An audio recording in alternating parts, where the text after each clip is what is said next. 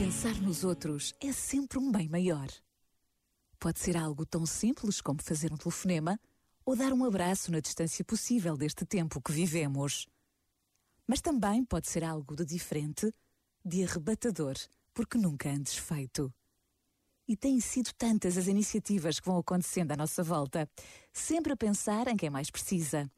Por vezes, basta a pausa de um minuto para nos sentirmos parte de algo maior do que nós, e a presença de Deus acontece neste mundo em que vivemos. Pensa nisto e boa noite. Este momento está disponível em podcast no site e na app.